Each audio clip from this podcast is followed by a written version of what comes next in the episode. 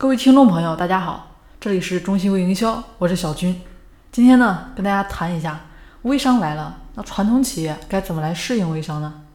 啊，其实呢，啊，既然说到这个问题啊，那传统企业在现在这个微商的这一个时代，那到底是考虑的是自己怎么去适应微商呢，还是说想一下自己有什么优势，让微商呢来适应自己？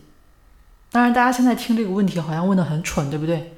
啊，任谁好像都会选择前者啊，想一下自己怎么去使用微商。但是呢，实际操作的时候，自己再想一下，有多少人是选择了后者？那微商呢，能够发展到现在，吸引几千万的从业者，肯定是有他自己的理由。特别是在你自己呢还没有看明白之前，其实模仿才是最好的学习。等真的搞懂了，其实再去创新也不迟嘛。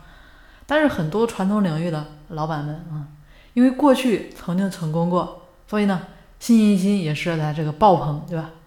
那想改变微商啊，想重新制定这个游戏规则啊，但是凡是这样做的呢，最后的结果啊，都美好不到哪里。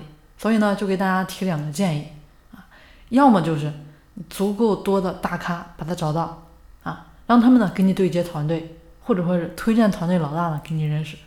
但是在目前的这个情况下，其实这样的做法呢，应该很难走通了，因为对方也很理解啊，他们会说只要有老大就行了，至于说呢有没有队伍啊，并不重要。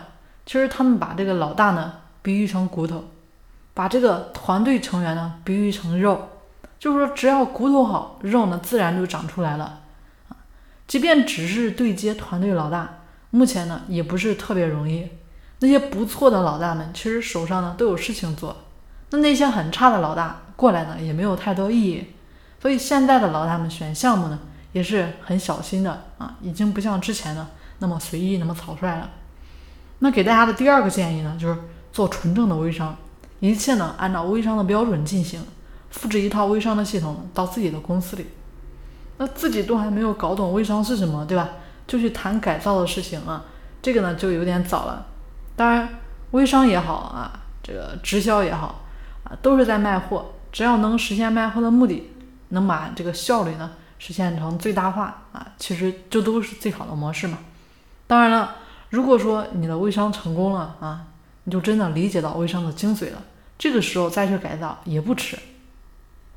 那大家这里呢也明白，做正确的事，把事情做正确呢是两码事。这里呢就拿今天中午吃饭的时候啊这一个例子跟大家说一下。就是中午吃饭那会儿啊，跟服务员说：“哎，你们这个辣椒醋在哪里？”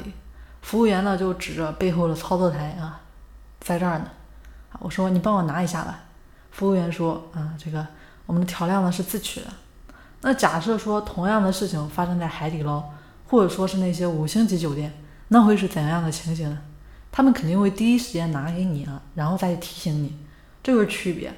看起来呢，其实啊双方都没有错，对不对？但是用户的体验呢，却是两个极端啊，看起来很小的差距，最终结果呢就形成了。那实际上失败成功都是从细节开始的啊，所以呢，也祝诸位朋友们好运了。